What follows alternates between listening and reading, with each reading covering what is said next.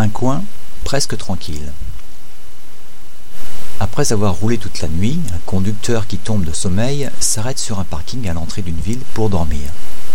Mais ce qu'il ignore, c'est que ce parking est le passage obligé pour tous les joggeurs qui veulent gagner le bois voisin. Il vient juste de s'endormir quand un type en survêtement frappe à la vitre de sa voiture. Vous auriez l'heure? Hum, Il est 7 heures. L'homme se rendort, mais un quart d'heure plus tard, on frappe de nouveau à la vitre. Est-ce que vous avez l'heure? 7 heures et quart. À 7 heures et demie, ça recommence. Alors le malheureux, épuisé, met sur son pare-brise l'écriteau suivant.